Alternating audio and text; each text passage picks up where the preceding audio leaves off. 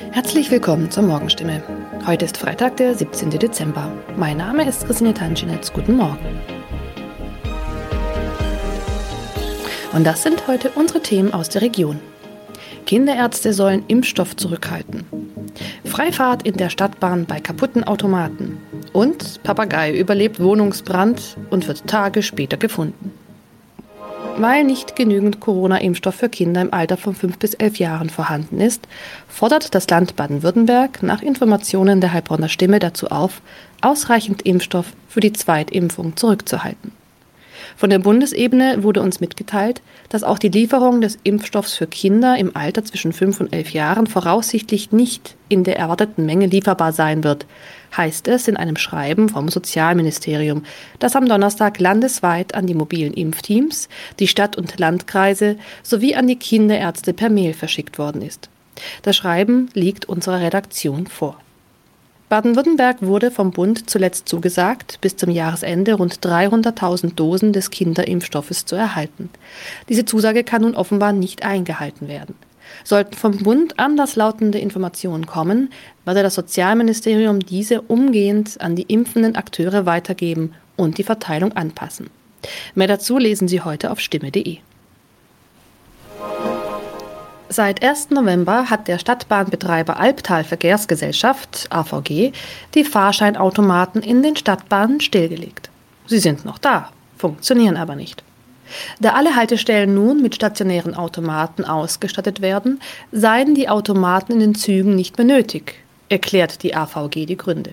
Die Geräte sollen nun Zug um Zug in den 229 Stadtbahnen ausgebaut werden. Nur damit fällt auch die Alternative weg, wenn ein Automat an einer Haltestelle defekt ist. Was gilt dann? Manchmal sind Haltestellen einige Kilometer entfernt. Soll ein Kunde, der vielleicht wichtige Termine hat, so einen Umweg auf sich nehmen, wenn ein Automat an einem Haltepunkt defekt ist? Oder gilt eine Kulanzregel und er darf dennoch in die Bahn einsteigen? AVG-Sprecher Michael Kraut stellt für das Gebiet des Karlsruher Verkehrsverbunds klar, Dort dürfen Fahrgäste bei einem defekten Automaten an der Haltestelle einsteigen. Sie sollten den Defekt entweder dem Stadtbahnfahrer oder gegebenenfalls dem Prüfpersonal in der Bahn melden. In dem Fall werde kein erhöhtes Beförderungsentgelt verhängt. Man könne jederzeit prüfen, ob eine Störung an einem bestimmten Automaten vorlag. Auch im Heilbronner Hohenloher Haller Verkehrsverbund gilt diese Kulanzregel. Mehr dazu lesen Sie auf stimme.de. Am vergangenen Samstag kam es in Neckargartach zu einem Wohnungsbrand, bei dem ein Mann und ein Papagei verletzt wurden. Ein zweiter Papagei blieb unverletzt. Später stellte sich heraus, dass sogar ein dritter Papagei in der Wohnung sein müsste.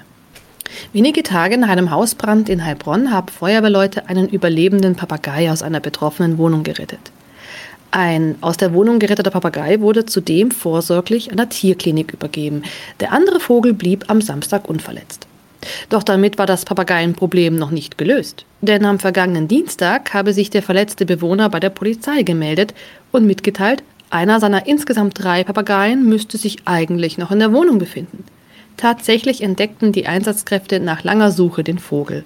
Später konnten sie das Tier wohlbehalten an den Besitzer übergeben, wie es heißt. Soweit die Nachrichten aus der Region. Übrigens, die Corona-Fallzahlen in Stadt und Landkreis Heilbronn bleiben auf hohem Niveau, sind in den letzten Tagen aber deutlich zurückgegangen. Bleibt das so, wird am Sonntag die Ausgangssperre für ungeimpfte aufgehoben. Ob das eintrifft, erfahren Sie auf jeden Fall aktuell auf stimme.de. Haben Sie Kritik, Fragen oder Anregungen zu unserem Podcast? Dann schicken Sie einfach eine E-Mail an podcast.stimme.de. Weiter geht es hier mit Nachrichten aus Deutschland und der Welt mit unseren Kollegen und Kolleginnen aus Berlin. Ich verabschiede mich für diese Woche. Wir hören uns im neuen Jahr wieder und ich wünsche Ihnen eine besinnliche Weihnachtszeit und einen guten Rutsch.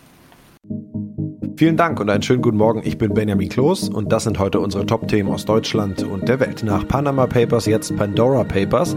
Wir schauen uns an, was hinter dem neuen Datenleck steckt. Der Nobelpreis für Medizin wurde verliehen und geht in die USA und in den Libanon. Und Premiere im All. Die Russen drehen den ersten Film nicht übers, sondern im Weltraum. Vor fünfeinhalb Jahren die Panama Papers, jetzt die Pandora Papers. Ein riesiges Datenleck hat die Geschäfte hunderter Politiker, Amtsträger und Prominenter mit Briefkastenfirmen weltweit enthüllt. Einige müssen jetzt mit Konsequenzen rechnen. Zoe Tazzovali berichtet. Was genau ist eigentlich eine Briefkastenfirma?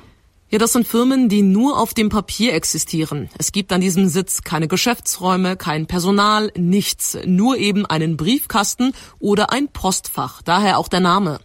Eine Briefkastenfirma hat eigentlich auch nur eine Bankverbindung. Da wird also auch kein wirtschaftliches Geschäft betrieben, wie man es sonst von Firmensitzen kennt. Und sind Briefkastenfirmen immer illegal, wenn da schon so oft Steuerhinterziehung betrieben wird? Nein, also es ist nicht verboten, eine Briefkastenfirma zu gründen. Viele machen das ja in Luxemburg oder Irland zum Beispiel, um Steuern zu sparen. Solange das den Finanzbehörden auch so gemeldet wird, ist alles fein.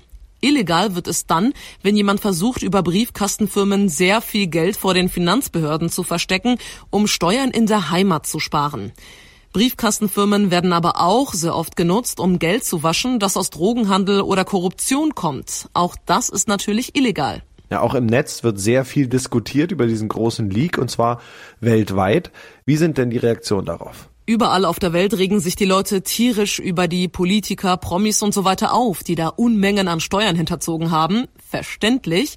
Teilweise gibt es Memes, also bearbeitete Bilder. Links sieht man zum Beispiel, wie die Büchse der Pandora geöffnet wird. Rechts guckt dann der Kopf eines Politikers aus der Büchse raus, etwa aus Mexiko. Die Nutzer fordern, dass all diejenigen ihre gerechte Strafe bekommen, egal ob das hohe Tiere sind oder eben nicht. Ob und wie groß der Deutschlandbezug ist, das wissen wir noch nicht. Es wird noch untersucht. Trotzdem hat Regierungssprecher Seibert eine klare Ansage gemacht. Die Regierung sieht das natürlich als Ansporn im Kampf gegen Steuerbetrug. Wie das genau in der Praxis aussehen soll, sagte Seibert nicht. Es glaubt aber auch eigentlich niemand, dass die Leaks große Auswirkungen auf Deutschland haben werden.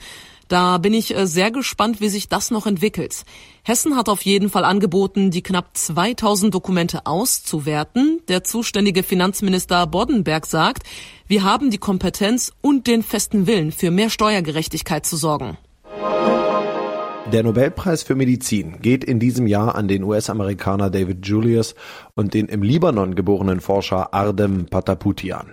Die Auszeichnung bekam sie für ihre Entdeckung von Rezeptoren für Temperatur und Berührung im Körper. Das teilte das Karolinska Institut in Stockholm mit. Das Wissen werde benutzt, um Behandlungen für eine Reihe von Krankheiten zu entwickeln, darunter auch chronische Schmerzen. Sigrid Harms berichtet. Warum haben die Forscher den Preis bekommen? Ja, beide haben sich mit unseren Sinnen beschäftigt. Sie waren fasziniert davon, dass sich unser Körper der Umwelt so gut anpassen kann. Wir wissen, dass wir einen heißen Kaffee vorsichtig trinken müssen oder etwas Schweres langsam anheben müssen zum Beispiel. Also haben sie geguckt, wie bekommt unser Gehirn eigentlich diese Informationen?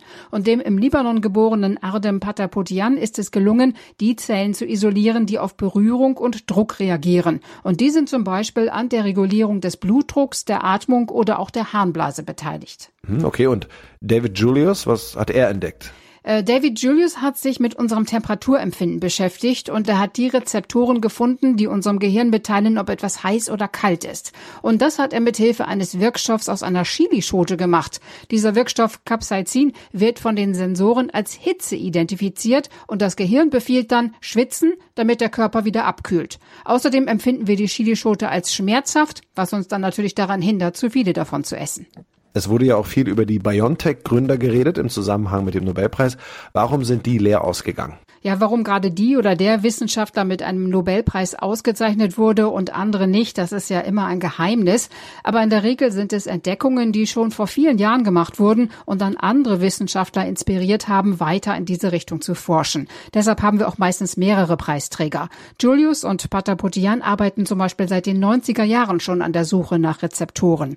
Also ich denke mal, dass die Entwicklung der Corona-Impfstoffe einfach zu kurz her ist. Die ersten Touristenflüge ins All, auch China hat eine Flagge auf dem Mond gehisst und gleich mehrere Rover erkunden den Mars. Im neu entfachten technischen Wettstreit um die Eroberung des Weltraums mischt jetzt auch Russland mit und will als erste Nation einen Film im All drehen. Heute Vormittag soll dazu ein Team zur internationalen Raumstation ISS fliegen. Christian Thiele berichtet aus Moskau, einen Film im All drehen. Was soll das? Warum machen die Russen das? Ja, wenn ich mir hier die Staatsmedien so anschaue, dann scheint es mir so, als ob es nur darum geht, schneller als die USA zu sein. Es hieß ja mal, dass der US-Schauspieler Tom Cruise auch dieses Jahr zur ISS fliegt, um dort einen Film zu drehen. Aber davon ist im Moment nicht mehr die Rede. Hier in Russland heißt es, ja, wir sind die Ersten, wir sind schneller als die USA. Dieser Wettlauf in der Raumfahrt, der ist ja übrigens gar nicht so neu. Es ging immer wieder darum, wer den ersten Menschen ins All schickt oder auf den Mond. Worum soll es denn gehen im Film? Wer gehört zum Team und wie lief die Vorbereitung? Naja, das Drehbuch, das klingt erstmal nicht sehr Oscar-preisverdächtig. Die Geschichte ist so. Auf der ISS wird ein Kosmonaut so schwer krank, dass er nicht mehr zur Erde zurückfliegen kann. Dann muss eine Ärztin ins All fliegen und ihm auf der ISS am Herzen operieren. Experten sagen aber, sowas in der Realität ist gar nicht möglich. Allerhöchstens können Wunden genäht werden oder Raumfahrer reanimiert werden.